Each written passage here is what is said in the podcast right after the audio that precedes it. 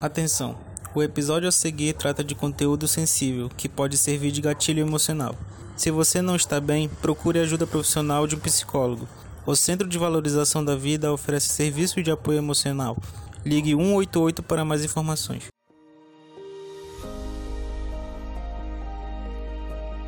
Neste mês, o Caro Livros Podcast está especial por causa do Setembro Amarelo, campanha brasileira de prevenção ao suicídio.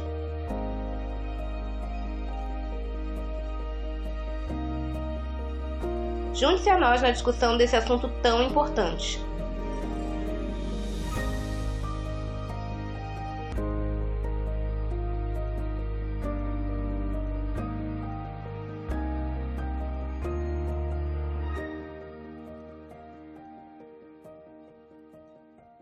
Oi, eu sou a Carol Jack. E eu sou a Carol Will.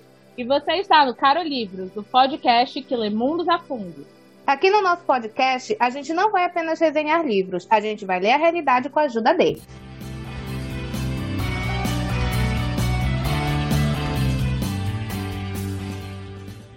Gente, sejam muito bem-vindos a mais um episódio do Caro Livros, esse podcast que lê mundos a fundo, que vocês já conhecem. A gente vai dar continuidade no episódio de hoje ao nosso especial do Setembro Amarelo. E hoje a gente vai analisar uma obra que provavelmente vocês já ouviram falar, porque ela ficou muito famosa pela adaptação que ela teve para televisão. O famoso 13 Reasons Why, que virou série aí no streaming muito famoso.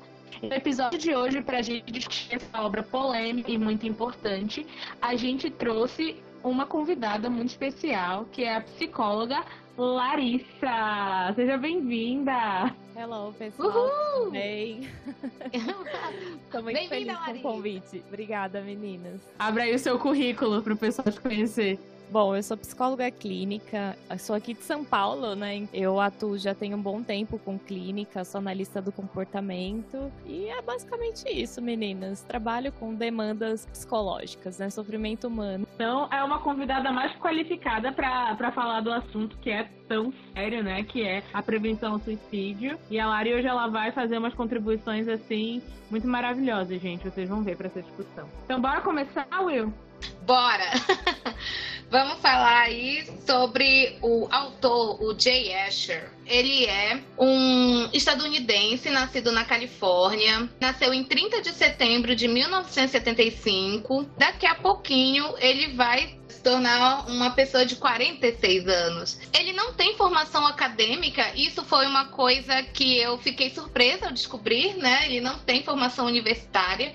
Ele frequentou uma universidade quando ele era jovem, mas ele desistiu no primeiro ano. E ele foi assim com tudo para tentar ser escritor, né? E ele trabalhou com coisas diversas. Isso me lembrou também o Stephen King. Quando a gente fez a análise do Stephen King, do A Espera de um Milagre, ele já trabalhou de tudo, vendedor, fez várias coisas para tentar alcançar esse sonho de ser autor. E ele publicou Os 13 Porquês em 2007. Não é um livro tão recente quanto a gente pensa, né?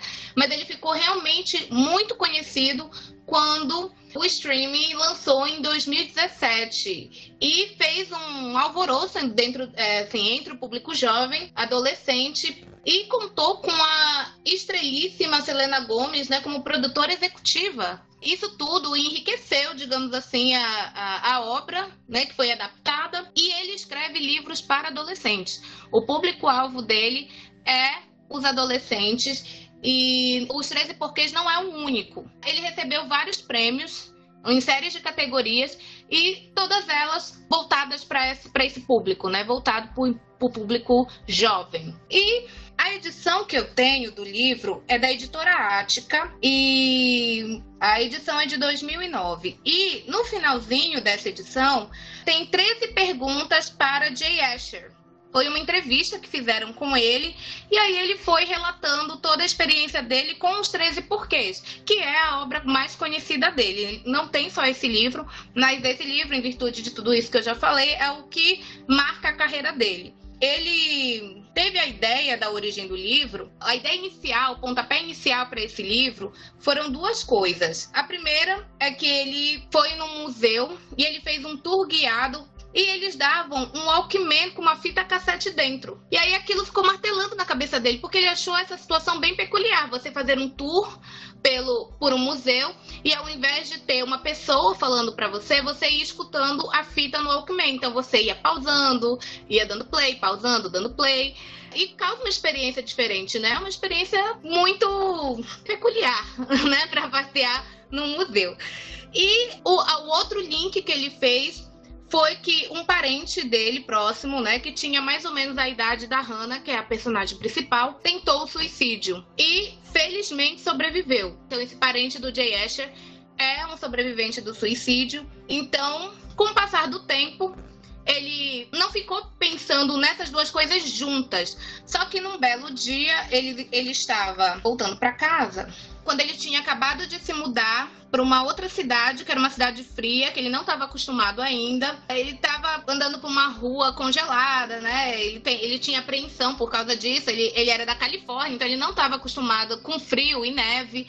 E aí, simplesmente, a ideia voltou na cabeça dele e ele uniu as duas coisas, né? Uniu a questão do, das fitas quanto a, a própria experiência familiar dele. E aí, eu não sei qual é essa habilidade que os escritores têm, mas normalmente eles falam assim, que vem tudo na cabeça deles. Tipo assim, a, a, a ideia central, geralzona da história, vem toda na cabeça dele e depois eles ficam organizando e colocando no papel. Eu não tenho essa habilidade. Acho que é por isso que eu só sirvo para ler, viu, gente? Porque para escrever, eu acho que é uma coisa assim muito sensacional e diferente, né? Esse processo mental de você pensar na história e tá com ela toda já meio que pronta assim, parece que a cabeça dá um clique e aí eles colocam no papel. Ele primeiro pensou na questão da Hannah, então, originalmente, no, nos textos dele, era só a narrativa da Hannah. Só que aí ele achou melhor fazer essa, essa narrativa uh, dupla. A, a Jack já vai falar para vocês sobre isso. Ele achou melhor que seria mais interessante, até por causa do tema. O tema da história é um tema pesado, então muitas pessoas às vezes têm receio de ler é, livros sobre essa temática justamente por causa do peso que a temática traz, né? É uma coisa assim que não deixa ninguém feliz, é, traz uma, um certo desconforto. Então ele pensou em escrever um livro de suspense, porque tem vários suspenses na história e a sua sensação é de que você quer continuar virando as páginas para saber o que vai acontecer. Quem é o próximo da lista, né? Então ele escreveu dessa forma justamente isso e numa parte dessa entrevista, ele diz assim: Basicamente, apesar de Hannah admitir que a decisão de tirar a própria vida foi inteiramente sua, é importante estarmos conscientes do modo como tratamos os outros. Mesmo que alguém pareça ignorar um comentário casual ou não se deixar afetar por um boato, é impossível saber tudo o que se passa na vida daquela pessoa e o quanto podemos ampliar sua dor. As pessoas têm impacto na vida dos outros, isso é inegável. Então ele preferiu dar ênfase para a situação que a Hannah passa e todos os sentimentos do Clay, ao invés de focar nesse tema, né, que é o suicídio da Hannah. Então ele deu essa aliviada, principalmente porque ele tem essa preocupação que é uma é um livro para jovens. O intuito do livro é ser um livro para jovens. Ele transformou isso num suspense para fomentar o debate.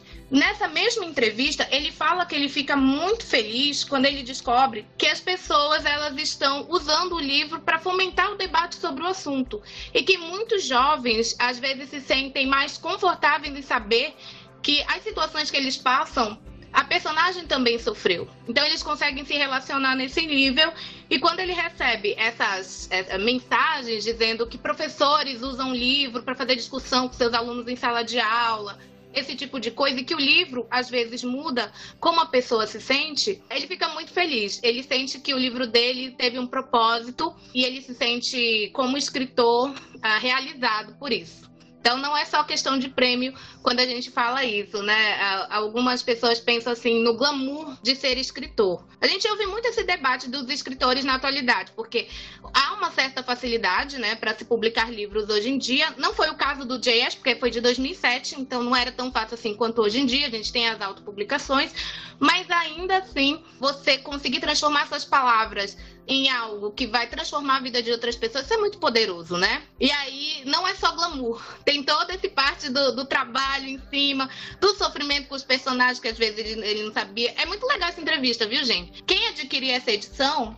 É, leia essa entrevista, porque também tem gente que tem preguiçinha de ler entrevistas, textos de apoio que vem nos livros, às vezes o próprio prefácio, de gente que pula tudo isso vai direto pro capítulo 1. Vale a pena dar uma lidinha nessa, nessa entrevista dele pra gente conhecer melhor a intenção dele com o livro e também entender melhor como é que funciona esse processo criativo dos escritores, que é uma coisa muito interessante. Admiro bastante os escritores justamente por causa disso. Como que pode esse mundo, pessoas, sentimentos, situações sair tudo de uma única cabeça, gente? Não dá. e agora a gente vai conhecer um pouquinho do enredo da história, que eu acho que todo mundo já deve ter mais ou menos uma ideia, né? Essa série fez muito barulho, esse livro fez muito, muito barulho também. Então, o enredo, basicamente, ele gira em torno da personagem principal, que a Will já falou para vocês, que é a Hannah Baker. A Hannah Baker é uma adolescente, a história se ambienta em que ela se mudou para uma nova cidade, e nessa nova cidade ela tá tentando conhecer gente, né? Tá tentando se adaptar, ela é uma adolescente, ela quer ter amigos, ela tá ansiosa pela vida que ela vai ter na escola, que é uma escola nova, onde ela não conhece ninguém. E em meio a tudo isso, a Hannah, ela inicia, né, a, a vida escolar dela, ela começa a ter interesses amorosos, ela começa a ter amizades. E nesse processo ela vai passando por uma série de situações muito ruins na vida dela, tá? A gente vai destrinchar cada uma dessas situações mais para frente, mas todas essas situações, elas se somam e culminam na decisão dela de tirar a própria vida. Então, o livro, basicamente, é a gente já tendo consciência de que a Hannah está morta e a gente vê as situações após a morte dela. Então o que, que acontece? A Hannah se mata e ela deixa gravado 13 fitas cassetes e nessas 13 fitas ela relata quais foram os motivos que levaram ela a tirar a própria vida. Então são 13 motivos, então é por isso o nome do livro, Os 13 Porquês. Sendo que cada motivo é uma pessoa que fez alguma coisa, alguma situação específica na vida dela. E ela faz o que? Ela grava essas fitas, ela coloca essas fitas para serem entregues a cada uma dessas pessoas que são citadas. Então, as 13 pessoas recebem as fitas, ouvem o que a Hannah tem para dizer, e ela meio que faz, é, é, é obrigatória, ela faz essas pessoas passarem as fitas adiante umas para as outras, porque ela afirma nas gravações que ela gravou uma cópia. Que se essas pessoas não seguirem as regras de passar adiante, as gravações vão à tona para todo mundo saber a participação dessas pessoas na decisão do suicídio dela. Junto com as fitas, ela entrega um mapa e nesse mapa ela marca uma série de locais da cidade com uma estrela vermelha, que são locais em que algum evento muito desagradável que marcou muito a Hannah aconteceu. Então, a gente tem duas histórias contadas paralelamente, tá? A gente tem a história da Hannah, as memórias póstumas da Hannah através das gravações, e a gente tem a narração do Clay. O Clay, ele é um dos motivos, ele é uma das pessoas que está nas fitas. Porém, ele é o personagem que a gente acompanha na história porque ele tinha ali um crush, né? Ele era apaixonado pela Hannah Baker e ele não entende como ele poderia ter contribuído para ela tirar a própria vida, porque eles, apesar dele gostar dela, eles tiveram uma convivência muito limitada. Ele mesmo diz que ele nunca teve coragem de chegar nela, de conversar. Então a gente acompanha paralelamente a história, né, a tragédias da, que a Hannah viveu e a gente acompanha também o Clay vivenciando a escuta das fitas, né? Toda a angústia e todos os sentimentos que ele vivencia ali ao ouvir a voz da menina que ele gostava que está morta, né? E te, explicando o que aconteceu de tão ruim na vida dela que levou a ela para uma atitude tão extrema. Então é uma narrativa, como a Will falou, uma narrativa dupla, né? E isso em alguns momentos é cansativo, eu confesso. É cansativo no sentido de que a situação é uma situação tensa no livro, então você fica exaurido, né? De ver as duas pessoas sofrendo ao mesmo tempo. O Clay sofrendo porque ele quer entender o que está acontecendo e a gente acompanhar o sofrimento da Hannah. As situações pelas quais a Hannah passa são das mais variadas, tá? Elas são situações que vão desde bullying e boatos e comentários maldosos, que aparentemente são aqueles comentários comentários, entre aspas, inocentes do nosso dia a dia, até situações mais extremas de abuso físico, sexual e psicológico. E, ao mesmo tempo, a gente vê como cada personagem, cada razão, né? Daí o nome do livro, né? Os 13 porquês são as 13 razões ou as 13 pessoas, né? Como cada um des uma dessas 13 pessoas reage de diferente maneira às narrativas que a Hannah apresenta. A gente vê como cada um se encaixa, né, nesse quebra-cabeças de emoções que a Hannah viveu, mas também a gente consegue avaliar bem como cada personagem reage, como cada um se sente em relação à sua participação nessa história. E aí o foco é no Clay, que é um, per um personagem também que ele fica ali uma grande incógnita na maior parte do livro. Você realmente quer saber o que o Clay pode ter feito, porque afinal de contas ele se mostra ao longo de todo o livro como uma pessoa que gostava da Hannah, que tinha bons sentimentos por ela, que admirava ela. Enfim, você fica vidrado até o final querendo saber o que foi que esse garoto pode ter feito, né? E aí você descobre lá pro finalzinho qual foi a contribuição dele. Nos 13 porquês, a gente tem uma série de assuntos considerados tabus e que são discutidos pro público jovem, como a Will já falou. Dentre os temas que a gente tem dentro do livro, a gente tem abuso sexual, a gente tem não só o comportamento suicida, mas a questão da depressão. A gente pode também falar sobre questões mais amplas, como rivalidade feminina, objetificação da mulher, machismo, entre outros. Então ele é um livro bem complexo que traz uma série de temáticas entrelaçadas, tá? Então não é simplesmente um livro sobre suicídio. É um livro que vai além, porque ele tenta de maneira muito intimista explanar os motivos e as situações do cotidiano e como a sociedade, de modo geral, ela contribui para que as pessoas se matem, para que as pessoas cheguem no seu limite emocional. Então ele é um livro muito denso, mas ao mesmo tempo ele tem uma linguagem acessível e ele é, como já foi falado, para o público jovem jovem, para que o público jovem entre nessa discussão de como os comportamentos, os pequenos comportamentos tóxicos do dia a dia, eles podem afetar a saúde mental e afetam, na verdade, a saúde mental de todo mundo, tá? Então, é um livro que tem tudo a ver com a nossa temática do Setembro Amarelo. A gente vai, obviamente, tratar aqui desses assuntos que são tão sérios com cuidado. A gente entende que o fator da, da personagem principal ser uma adolescente torna esse tema ainda mais complicado complicado da gente falar, mas é preciso a gente falar porque, infelizmente, a gente ainda tem uma grande proporção da nossa população jovem atualmente sofrendo de depressão ou que pelo menos já pensou alguma vez em suicídio, tá, gente? E isso são dados que saíram recentemente. Então a gente precisa trazer essa discussão para os mais jovens. Então, basicamente, esse é o enredo. Agora a gente vai para nossa discussão, que aí sim vocês vão entender todas as situações pela qual a Hannah Baker passou. Para abrir a nossa discussão, gente, a gente colocou aqui um tema central, tá? Como a nossa atitude impacta a vida dos outros. Quem escolheu esse tema pra gente foi a nossa psicóloga convidada. Somos muito chiques e ela escolheu esse tema. Explica aí pra gente, Lari, por que, que a gente escolheu esse tema central para discutir nesse livro? O livro traz vários aspectos, vários personagens, mas se a gente parar para observar o que é que tem em comum de todos esses temas, é basicamente sofrimento, né? Então é o impacto que as nossas ações elas causam na vida dos outros, né? Não necessariamente que a gente tenha responsabilidade sobre como o outro sente, mas é importante que a gente pense antes de agir ou então falar alguma coisa, porque isso pode impactar muito na saúde psicológica do próximo, né?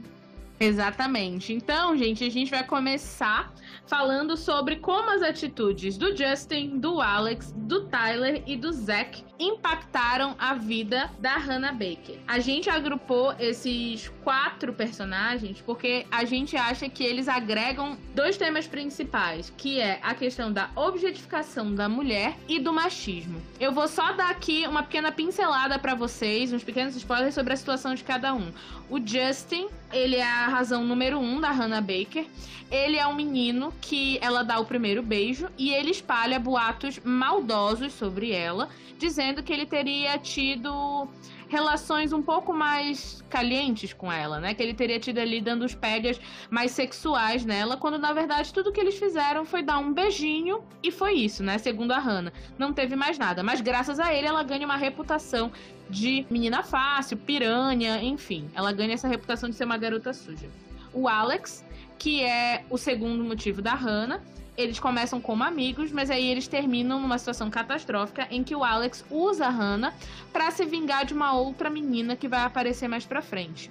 E ele faz isso colocando a Hannah numa lista que ele faz na escola, que é a lista das meninas gostosas e meninas que não são gostosas. E ele coloca a Hannah como a menina que tem a melhor bunda do primeiro ano. E essa atitude do Alex, como a gente vai falar mais pra frente, vai ter impactos, segundo a própria Hannah Baker, em outras situações da vida dela, né? Ela diz que o Alex ele dá pretexto para que outras pessoas façam mal para ela. O Tyler, ele é o voyeur, o stalker da Hannah. Ele é um garoto que trabalha com fotografia na escola, ele é do clube de fotografia e ele simplesmente fica do lado de fora da janela do quarto da Hannah, tirando fotos sem o consentimento dela. Isso faz com que ela perca toda a sensação de segurança e de privacidade que ela tinha dentro de casa. E o Zack, que é o sétimo motivo da Hannah Baker, ele é um garoto que promove o isolamento dela. Eles participam de uma aula de comunicação jovem na escola, e os, que era uma aula em que a Hannah tinha a oportunidade de, através de bilhetes, ela conversar com outras pessoas, porque ela se sentia muito sozinha. E o Zack simplesmente rouba os bilhetes dela é, impedindo que ela mantenha essa comunicação. Então ele isola ela, faz com que o sentimento de solidão dela se torne maior ainda. Então, gente, como a gente, eu já falei, os temas deles são objetificação da mulher e machismo. Por que, meninas? Por que a gente reuniu os quatro cavaleiros do Apocalipse para falar disso? Esses meninos têm condições, né? Eu acho que a gente escolheu eles para ficarem juntos por causa desse machismo enraizado em pequenas atitudes que parece que os homens não conseguem perceber que eles fazem. Então, na cabeça deles está tudo bem. Provavelmente eles se consideram caras legais, que eles não estão fazendo nada demais. Mas isso é uma coisa completamente invasiva e machuca em vários níveis. Confesso que eu senti muito desconforto ao ler esse livro talvez eu não tivesse no meu melhor momento para fazer a leitura desse livro na época em que eu li. Foi uma releitura, na verdade, né? Foi uma releitura. Eu li a primeira vez quando eu assisti a série lá em 2017 e aí a gente, eu fui reler agora para a gente poder gravar o podcast. E eu fiquei chocada com o tanto de situações que eu já passei, parecidas com a da Hannah, e o fato da normalização disso até hoje. Quer dizer, os meninos, eu já falei isso em vários episódios, né? Mas eu vou falar novamente caso você esteja chegando aqui pela primeira vez. Eu sou professora do ensino fundamental maior e médio. E eu percebo essas atitudes em alunos meus, meninos, né, adolescentes, que são alunos meus. E esse machismo enraizado, ele precisa ser quebrado, porque nessa idade é muito complicada, essa idade de, de formação de caráter, né? Para eles definirem o que vão ser na vida e ter esse tipo de atitude tão cedo e não entender que essa atitude é errada, vai ter reflexos lá na frente. Teve reflexo na vida da Hannah, tem reflexo na vida de todas nós, mulheres, adultas, não são só entre as jovens. Eles são realmente os cavaleiros do apocalipse do machismo. Mas a nossa psicóloga ela pode falar melhor sobre isso, né? Então eu chamo aí a Lari para dar o seu parecer, porque eu só consigo falar das minhas próprias experiências, gente. Eu já vivi muita coisa, já conheci muitos Justin, já conheci muitos Alex e Tyler também, o Tyler o Voyeur, né? Eu não comentei é, com vocês, mas eu me lembrei de uma situação em que eu fui fotografada por um cobrador de ônibus quando eu era mais nova, sem o meu consentimento. E eu fiquei com medo de pedir para ele apagar a foto, porque eu estava sozinha no ônibus, era um ônibus muito cedo. Então a gente pensa que essa questão dos voyeurs está muito distante, não tá não, viu, gente? Acontece no dia a dia, é muito comum, infelizmente. Então, Lari, por favor.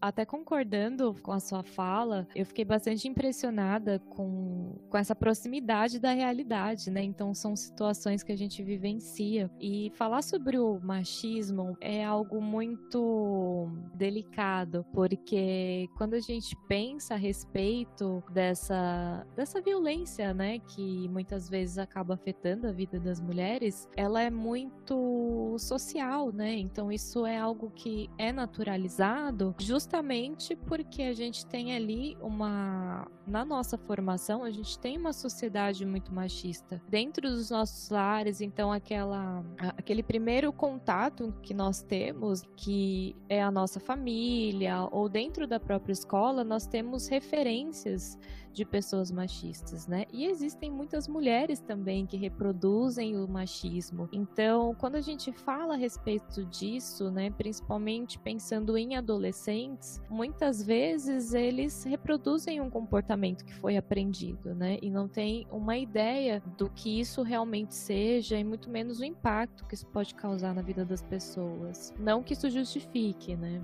Eu acho que principalmente une, né, esses quatro personagens, pegando o gancho do que tu falou, é que os quatro não souberam lidar com a rejeição, com um não, e eles cruzaram aquela linha que a gente, todo, todos nós temos, em que nós somos aqueles que dão a palavra final sobre as nossas vidas, sobre os nossos corpos.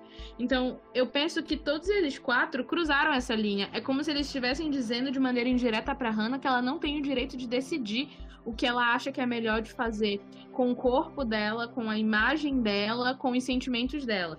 Porque o Justin, ele sai espalhando que ela é uma piranha, sendo que ela não fez nada com ele. Ele tá tirando dela o direito dela decidir o que ela faz com a própria sexualidade, com as próprias vivências dela. Porque ele toma essa decisão por ela. Ele coloca em cima dela um peso de atitudes que ela nem fez o Alex objetifica ela, coloca ela como a melhor bunda e transforma ela numa bunda ambulante, como ela diz, né? Isso se torna aí pretexto para outros caras verem ela como uma bunda ambulante. Ele desapropria ela do próprio corpo. O Tyler faz a mesma coisa, roubando a imagem e a privacidade dela. E o Zack, ele desapropria ela da decisão dela fazer o que ela quiser com os sentimentos dela. Porque é isso que ele faz, né? Ele isola ela dentro da escola e faz com que ela perca a oportunidade de se sentir aceita dentro daquelas aulas. Então, eu acho engraçado como todos esses homens dessa obra, eles entendem que eles podem decidir pela Hannah, ainda que eles estejam forçando isso, que não seja de maneira consentida, eles podem decidir por ela o que eles acham melhor de acontecer na vida dela. E aí, o que me impressiona nesses personagens é justamente isso, é essa desapropriação que se faz da mulher de tomar controle da própria vida. Eu acho engraçado porque isso é um senso comum realmente na sociedade. É como se a gente não tivesse o controle das coisas, a gente tivesse sempre que estar nos adaptando às decisões que as outras pessoas tomam em cima da gente. Então as, outras pessoas têm o direito de dizer o que a gente pode ou não vestir, como a gente pode ou não falar, é, que horas a gente pode sair de casa, que horas a gente deve voltar, quais comportamentos a gente pode ter, quais comportamentos a gente não pode. É como se as mulheres elas estivessem o tempo todo sendo desapropriadas elas não tivessem o direito de ficar com raiva ou de se revoltar contra esse tipo de comportamento. E é isso o que eu percebo nesses quatro, porque o que eu percebo de reação deles no livro é: eu não acho, quase nenhum dos quatro sente qualquer culpa. Com exceção ali do Alex, que parece esboçar uma certa culpa, né? Ali. Aliás, eu não acho que ele esboce culpa. Eu acho que ele transmite essa culpa dele pros outros. Então ele fica com raiva das outras pessoas que aparecem nas fitas, como se ele não tivesse feito nada. A impressão que eu tenho é essa, né? Ele fica com raiva do Tyler, pelo Tyler ser um voyeur, ele taca uma pedra na janela do Tyler, mas aí será que ele não acha que ele também merecia uma na própria janela, pelo que ele fez. É, fica aí essa pensata. Então, é, eu vejo que é muito isso. Eles objetificaram a Hannah de fato num nível em que eles acham que ela não podia ficar magoada com eles por eles terem tirado o direito dela de decidir sobre a própria vida e, e sobre as próprias, as próprias questões dela. E o que, que vocês acham sobre isso? Eu acho que esse tema que você tocou agora, né, falando a respeito da culpa, quando a gente fala sobre a culpa enquanto emoção, a gente pode pensar em algo. Bom, é um sentimento que, quando aparece, geralmente é um indicativo de que a gente fez alguma coisa que não tá legal, que não é bacana. E ele tem uma função na nossa vida que é justamente a gente mudar o nosso comportamento, né? Quando a gente pensa nos meninos e na atitude deles, talvez essa culpa não tenha aparecido justamente porque para eles aquele comportamento era totalmente normal. Fazia parte. E quando a gente pensa sobre o machismo, né, ainda pensando na sua fala, ele é prejudicial, inclusive, para os meninos, porque existe uma pressão sobre como eles devem agir, né? Então tem ali um modelo que também é prejudicial para eles. É um problema porque sempre tem que ser aquele cara que toma a iniciativa, que precisa ser incisivo, que aí você falou sobre a objetificação da Ana, mas a gente pode pensar assim que também existe uma pressão por parte deles, né, de impor as coisas, de, enfim, se colocar naquela relação, né? Então, inclusive de forma violenta, né? Eu queria saber de ti, Lari, na tua vivência, na, no, com os teus conhecimentos, como tu acha que é essa, esse machismo, que é vivenciado pela Hannah, mas também por todas as mulheres da vida real, ele impacta na saúde mental das mulheres?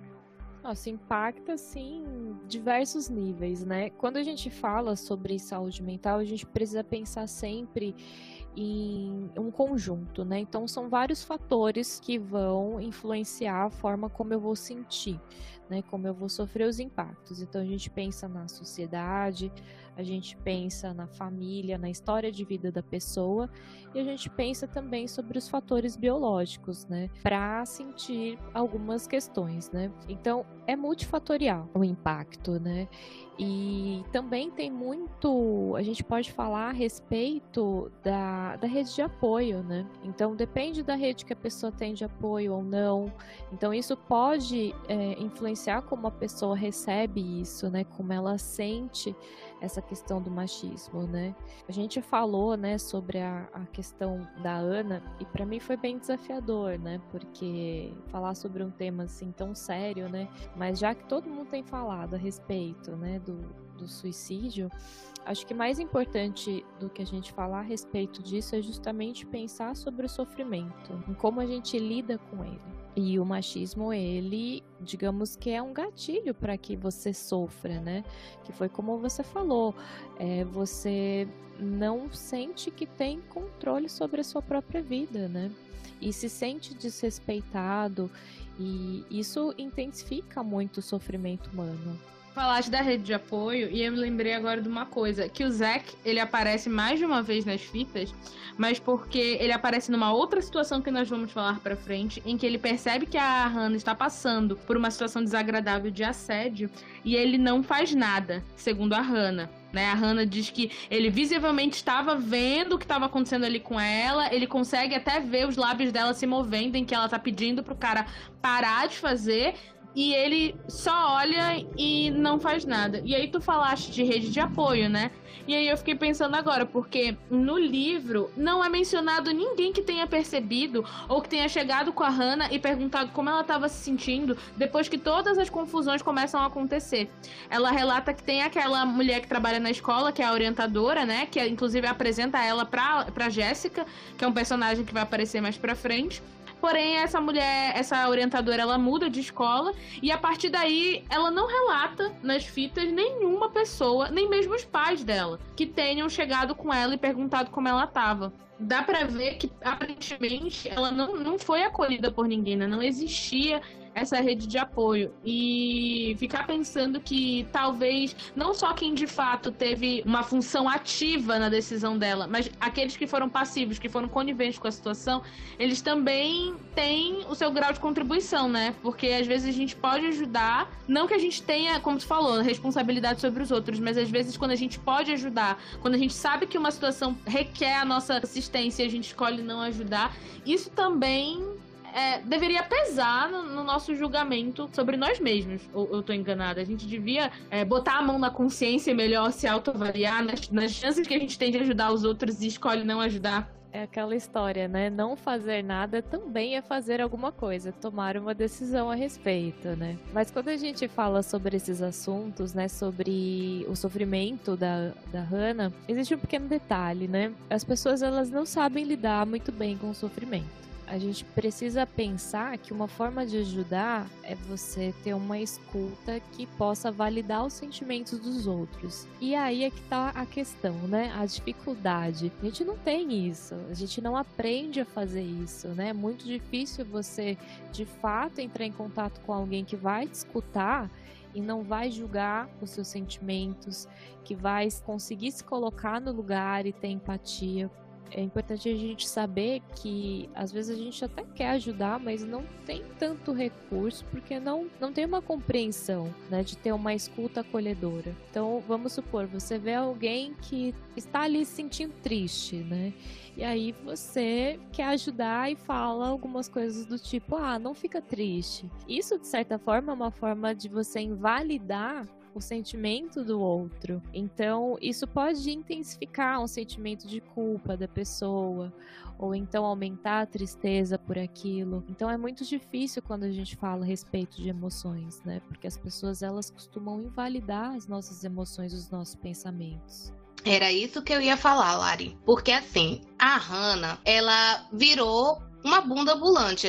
Parecia que as pessoas olhavam para ela e viam só o corpo dela e as atitudes entre aspas safadinhas que o povo espalhou por aí que ela tinha. E eu percebo que o nosso corpo, o corpo da mulher, ele parece que não é seu corpo, ele é público. Todo mundo se sente à vontade de fazer quaisquer comentários sobre ele. Então, por mais que você não conheça a pessoa, a pessoa vai fazer comentários sobre se você emagreceu, se você engordou, se você tá bem com aquela roupa, se você não tá, se você deveria fazer X e X coisas, ou se você deveria parar de fazer X e X coisas. Então eu percebo assim que as pessoas elas, elas se sentem nessa liberdade. Parece que. E quando a gente coloca uma, uma um limite para aquilo, a pessoa toma como uma coisa muito negativa e fala: não, mas você tá exagerando, eu não tô falando nada demais. E aí, essa questão da falta da rede de apoio também reflete muito naquela questão. Às vezes você tá mal. E aí, visivelmente, seu rosto não. não ele vai transparecer que você não tá bem. E aí as pessoas é, começam a dizer: ai, para com isso. Ai, não fica assim. E não sei o que e é como se você também não tivesse direito de não estar bem. Você perde todos os seus direitos. Então você, é, aparentemente, é só o seu corpo, porque todo mundo pode dar pitaco, todo mundo pode falar isso e aquilo. E você também não tem o direito de não estar bem. Porque se você não estar bem, é, se você não está bem, as pessoas vão dizer assim: ai, não, mas você tem que ficar bem. Tem, um, tem um meme com isso, de uma, você tem que ficar bem. Eu já vi esse meme aí na internet, e, e é bem assim. E às vezes as pessoas perguntam como você está, mas elas não querem saber a resposta. Se você dá uma resposta sincera, a pessoa primeiro ela não sabe o que fazer. Se você responde sinceramente, ela trava. Não, não sabe o que é, congela, tela azul, pam. Ela não sabe o que fazer. E nesse negócio de não saber o que fazer, muitas das vezes é tipo, vamos fingir que não está acontecendo nada. Então você coloca seu sorriso no rosto, fique tranquila, aparentemente, para ninguém ficar observando que você não tá bem. Então é muito complicado isso. Essa questão desse, desse machismo, né? É, tem homem que pensa que fazer piada dizendo que mulher é burra, mulher não sabe fazer aquilo, que loura é não sei o quê, não tem nenhuma consequência, mas tem. Isso afeta muito a questão da autoestima feminina. Em muitas situações da minha vida, eu não me sentia inteligente o suficiente, mas não porque eu não tinha capacidade, mas porque eu tinha outros homens dizendo para mim que eu não ia dar conta daquilo. Então, assim, ah, não, não faz aí, você não vai, não vai conseguir, não. Para com isso não vai mexer aí. Então, quando a gente fala esse tipo de coisa para as meninas, principalmente quando elas são muito jovens, cria essa, essas barreiras mentais que vão impedir elas de fazer o que elas querem, sabe? E aí o Justin, o Alex, o Tyler, o Zack, tudo achando que tá tudo bem, que eles não fizeram nada demais. E quando, se a gente vai falar, né? Não, você fez, não foi legal. E essa história de qualificar o, o Alex, eu fico muito, muito pistola com ele na história, porque ele resolve é, dizer quem é bonito e quem não é. Como assim, meu chapa? Quem é você para dizer esse tipo de coisa? Sabe? Então, assim, você não, não pode falar sobre os outros, não comente sobre os outros, não faça esse tipo de coisa, sabe? Porque a beleza, ela é muito subjetiva. Às vezes, um mesmo, uma mesma coisa, tô falando de objetos. Você olha um determinado objeto e fala, nossa, que lindo. Outra pessoa vai dizer, nossa, que horror, credo. Então, assim, é, a beleza, ela é muito subjetiva.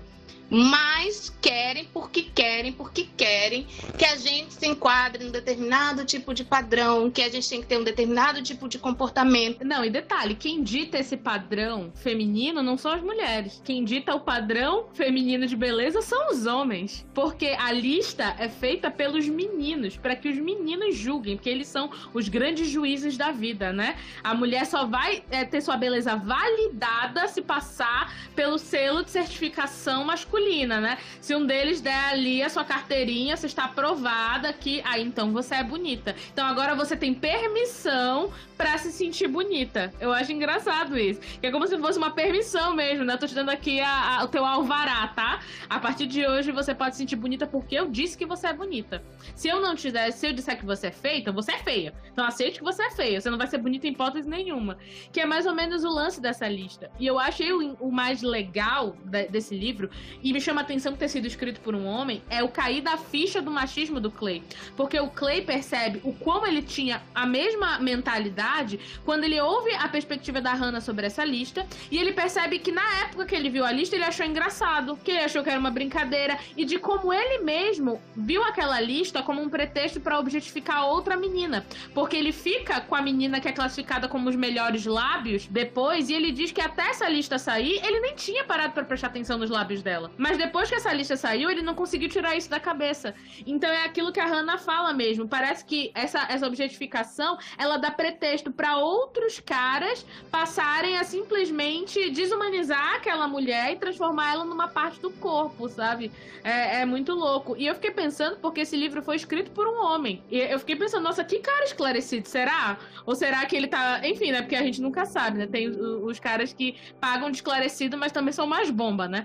A gente nunca sabe. Mas assim, eu fiquei pensando nisso. Será que o autor era tão esclarecido assim em 2007, onde a gente já não tinha tanta essa discussão sobre machismo? Essa questão da objetificação, né? É importante a gente entender por que ela existe, por que, que ela acontece, né? Porque muitas vezes essa questão do, do livro, às vezes pode acontecer por motivos diversos, né? Então, o personagem não gostou de uma certa atitude dela e utiliza isso como algo para machucar, para afetá-la, né? Então, existe essa objetificação, mas por que que existe essa objetificação da mulher, né?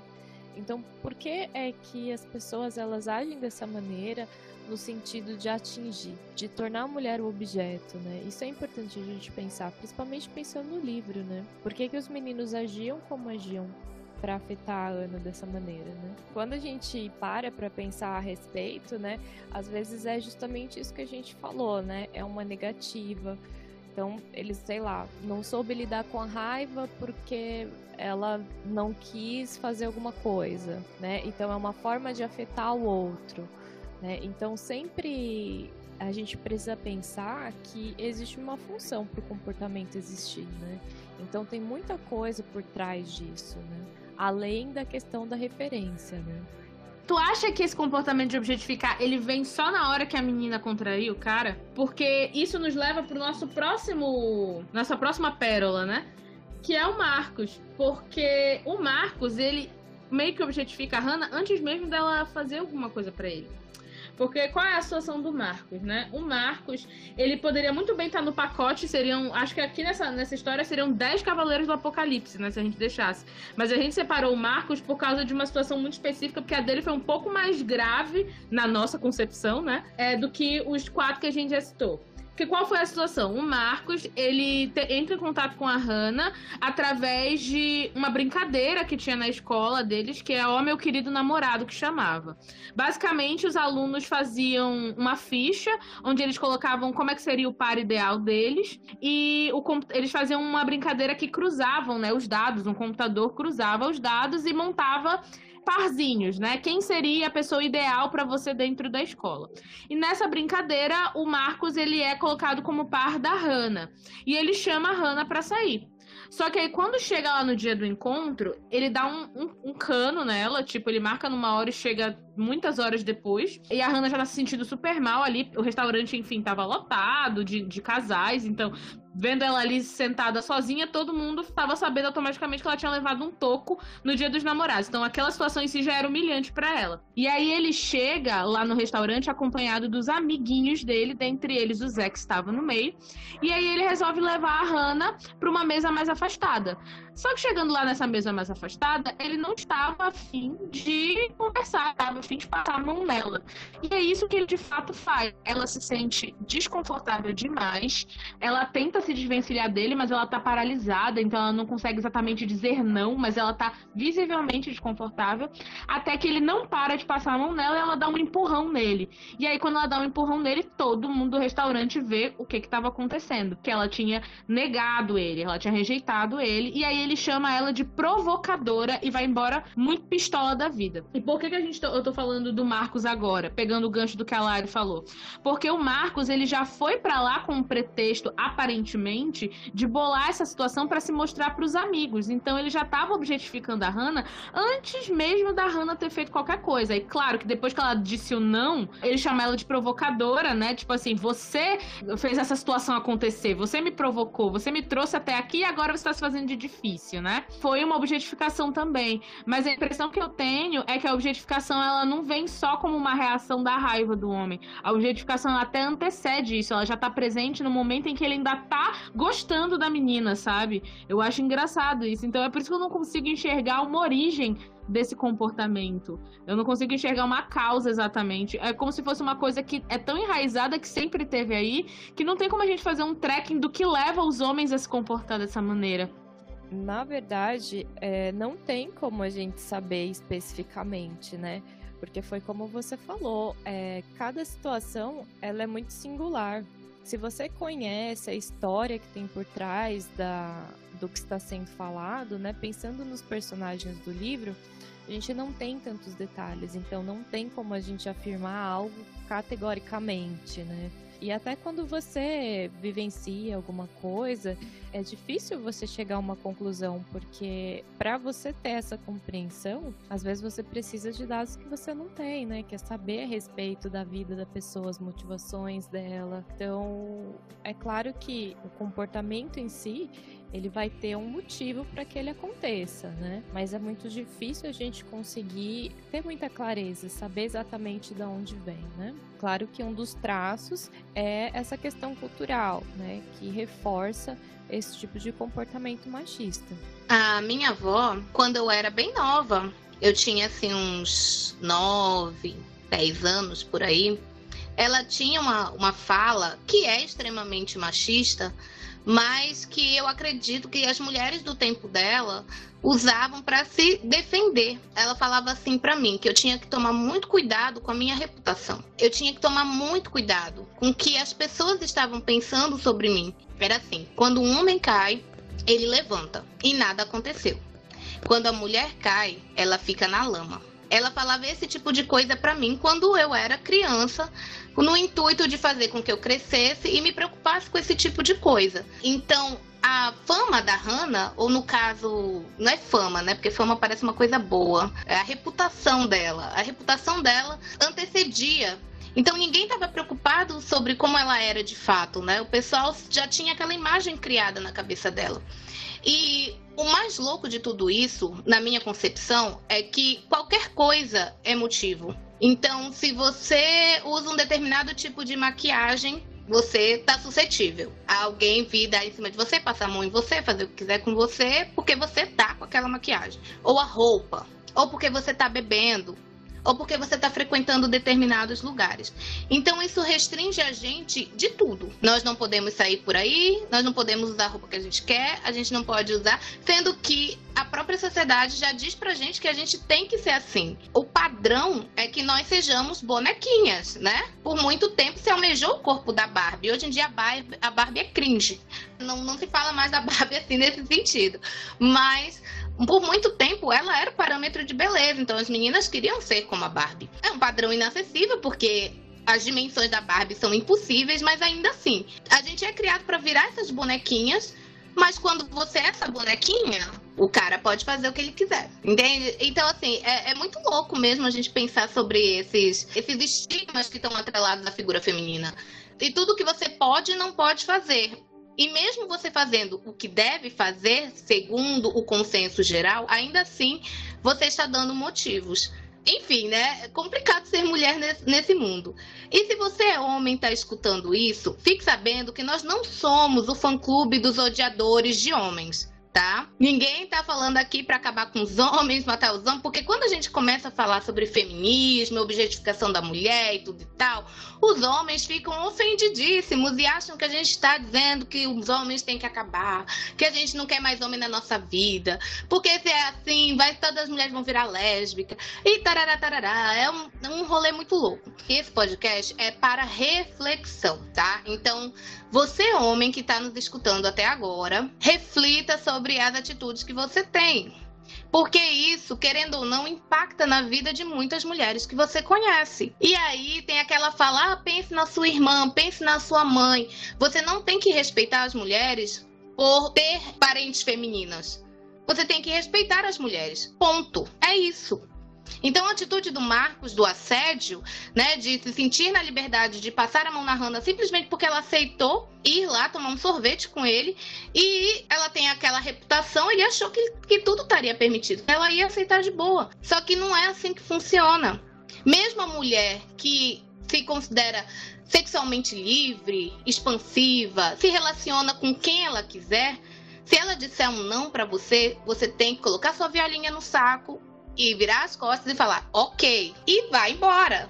Você não tem que ficar insistindo, nem forçando nada, e nem achar que a gente diz não para fazer charme, porque isso é outra coisa. Ah, ela tá dizendo não, mas ela quer. Não, gente, quando a gente diz não e a gente tá com a cara muito séria falando não, é não mesmo, tá? Inclusive, a própria Hannah, ela reproduz um, uma coisa muito machista, né? Porque quando ela tá tentando conquistar o Justin, ela usou a tática que a mãe dela ensinou para ela. Que se você quer que um garoto fique aos seus pés, se faça de difícil. Eu achei isso extremamente machista. Porque é como se você estivesse dizendo assim, para você chamar a atenção de um homem, você tem que fazer ele querer correr atrás, você tem que dificultar para ele. Porque se você for muito direta, se você toma atitude, ou se você for, entre aspas, fácil, não tem graça. Você não tem valor. É como se estivesse medindo o valor da mulher pela agilidade com que ela fica ou não com aquele cara. Sendo que isso é uma coisa que não tem nada a ver. É, é, além da mulher poder sim tomar a iniciativa, essa questão de tempo, quanto tempo ela ficou depois que terminou com fulano? Olha, no dia seguinte ela já tava namorando, é uma safada. Ou então, ah, ela, olha, ela mal conheceu ele e já tava se beijando, olha só. É, o, o que, que isso diz sobre a pessoa? Eu realmente não consigo ver a linkagem entre as duas coisas, mas as pessoas veem, né, de alguma maneira. Elas acham que o tempo, o tempo ele é parâmetro para você julgar o valor de alguém. E com base nesse único evento, vamos supor que de fato a Hannah gostasse que o Marcos passasse a mão nela. Vamos supor. Isso ia ser uma confirmação para todos os outros caras de que eles teriam. Era um convite, na verdade. Seria um convite de que eles iam ter o mesmo direito de fazer isso com ela. Que eles poderiam chegar em qualquer lugar e passar a mão nela. Quando na verdade o sim dela poderia ser específico pro Marcos. E acabou. E não necessariamente ela diria sim para eles também, mas não era assim que ia ser lida a situação, sabe? Apesar de que a Hannah, tudo que ela viveu foi um, um compilado de mentiras que fizeram sobre ela, mesmo que fosse verdade, mesmo que ela tivesse transado com o Justin no primeiro encontro, o que isso diz sobre ela? Absolutamente nada. Eu acho muito interessante essa, essas observações que vocês fizeram, meninas, porque assim, o que a gente consegue perceber é que as pessoas elas estão agindo baseadas no que elas acham, no que elas imaginam, no que elas julgam. E assim, a ideia é que, bom, a gente não tem bola de cristal. Então, a gente falha muito e peca muito quando a gente imagina coisas, né? Até o livro o Clay fala a respeito disso, né? Que ele escutou, né, alguns boatos a respeito da, da Hannah e ficou com medo de conferir se aquilo era real. Então, mais importante do que a gente tentar imaginar coisas e agir de acordo com a nossa própria imaginação, é a gente conferir os fatos, né? Porque aí quando a gente pensa na, no Marcos, né, quando ele passou a mão na, na Hannah e tudo, pode ser que ele tenha feito aquilo porque ele já foi com uma ideia que ele tinha a respeito dela. Mas ideias são só ideias, pensamentos são só pensamentos, né? E a gente tem que tomar muito cuidado porque às vezes a gente toma isso como verdade, né? e nem sempre é. Já que a gente está falando no Marcos, aí eu quero que você, Lari, né, você, você eh, faça um grande papel de, de, educadora. Paulo Freire agora deve estar, vai ficar muito orgulhoso de você ensinar para os homens que estão escutando esse podcast o que, que é assédio, Lari. Porque aparentemente tem muito homem que não entende o que é assédio. Eu já até escutei de um cara que disse assim: ai, agora eu nem vou mais te dar um abraço. Porque eu sei que tu é feminista, tu vai dizer que eu tô te assediando. Sim, eu escutei isso. então, assim, pelo visto, não existe uma grande confusão, né, na cabeça dos homens o que, que é assédio e o que, que não é assédio. Você poderia esclarecer aí pra gente? Às vezes é muito difícil você, talvez, identificar essa questão do assédio, porque algumas pessoas falam que você se fazer de difícil é ok, é porque, enfim, você quer, mas tá falando não. Então, isso dá uma dificultada ali na, na percepção a respeito, né?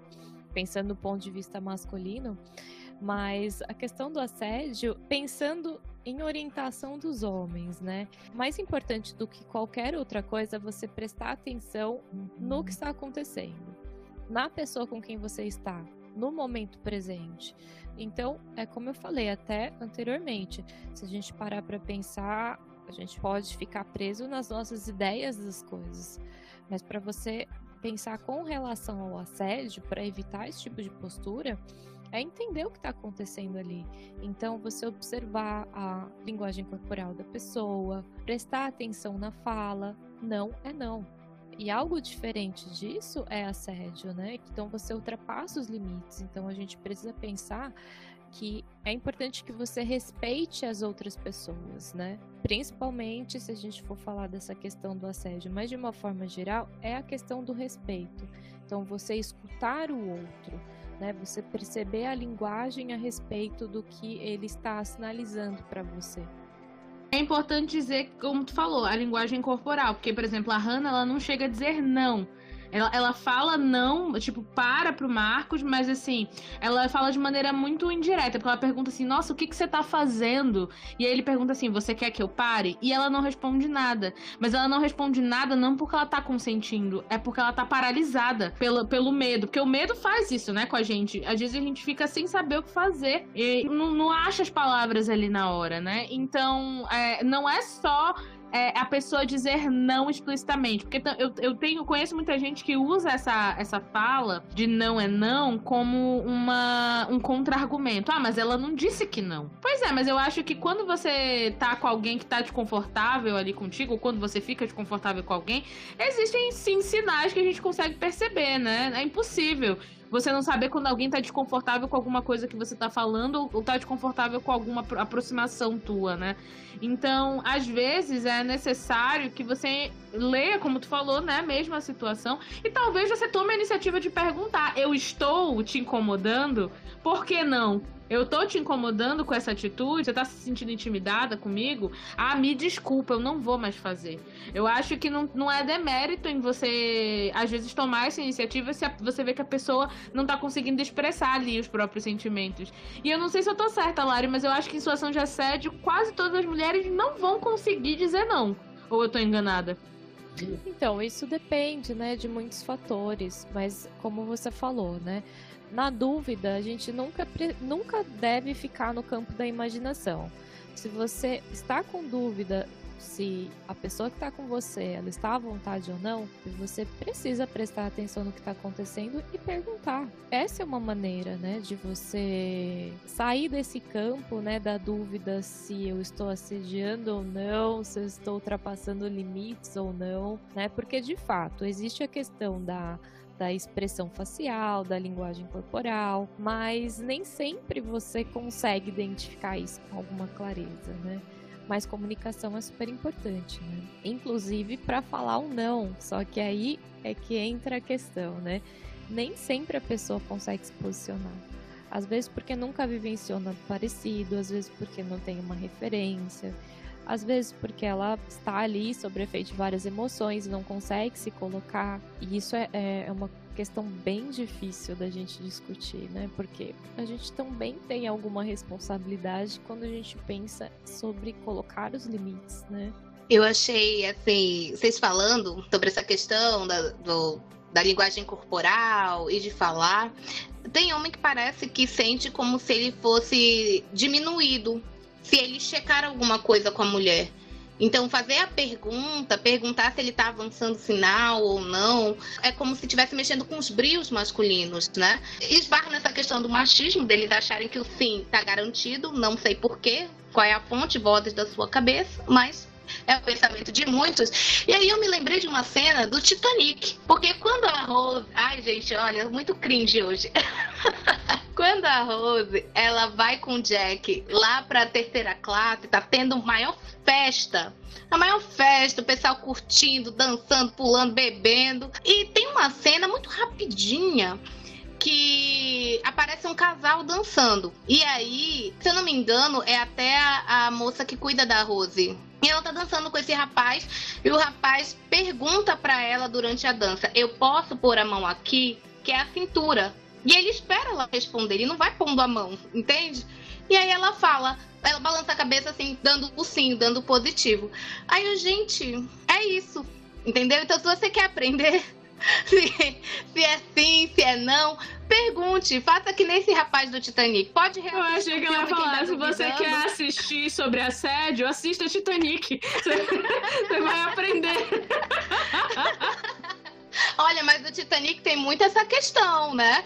Por causa do, do noivo da Rose e toda a questão social da, da obrigatoriedade de ela casar com ele por questões financeiras, porque a mulher não tinha independência financeira.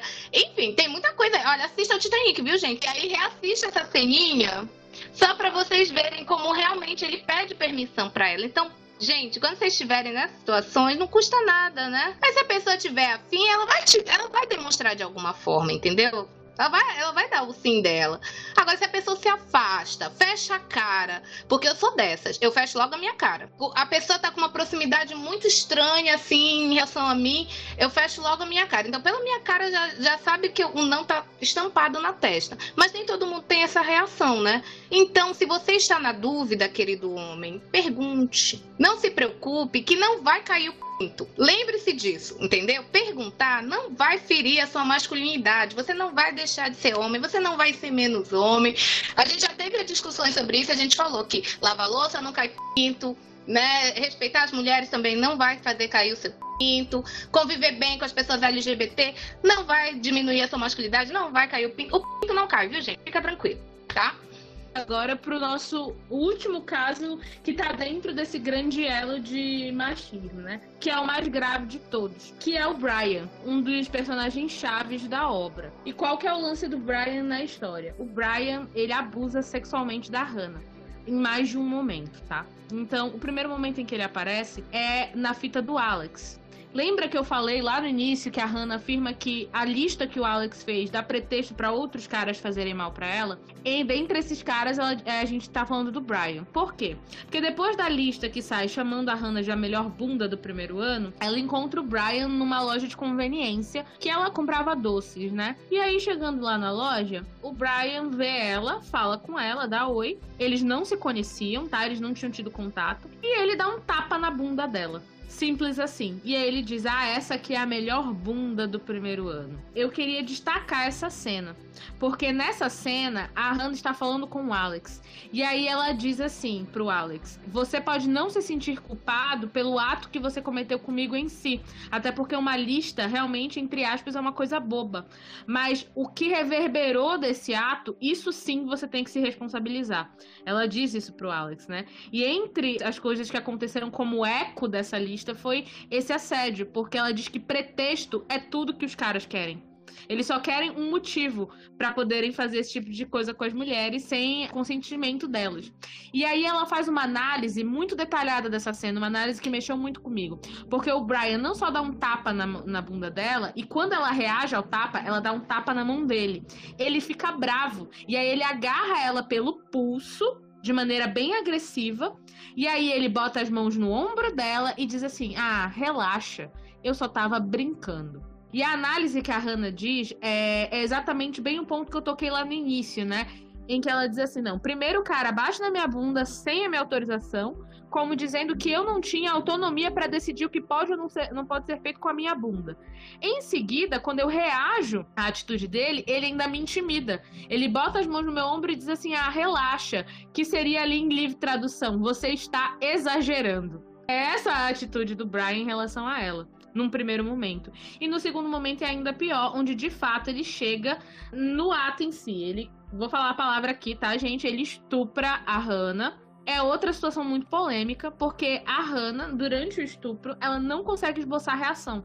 Uma reação que muitas pessoas, e aí a nossa psicóloga vai falar disso pra gente, entre aspas, a sociedade acha que tem que haver uma reação típica das vítimas, né? Tipo, a vítima tem que tentar lutar, ela tem que tentar arranhar o cara, ela tem que tentar correr, ela tem que tentar gritar. A Hannah não tem essa reação, porque simplesmente ela fica numa espécie de estopor emocional. É como se a alma dela saísse do corpo, ela não consegue reagir reagir àquela violência.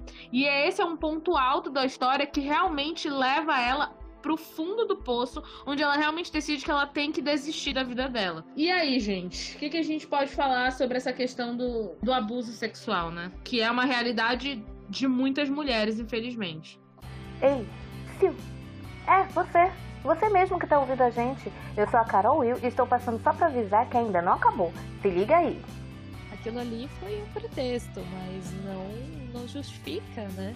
O cara que é que é abusador, é, é, normalmente é assediador, né? Ele pede desculpa pro namorado da, da vítima. Ele pede desculpa pro outro cara, ele não pede desculpa pra mulher.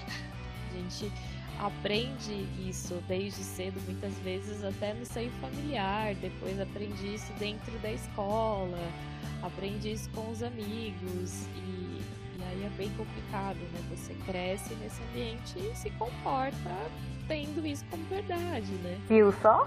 Então fica ligado para não perder a parte 2 desse episódio. Vem ler Mundo da Fundos com a gente.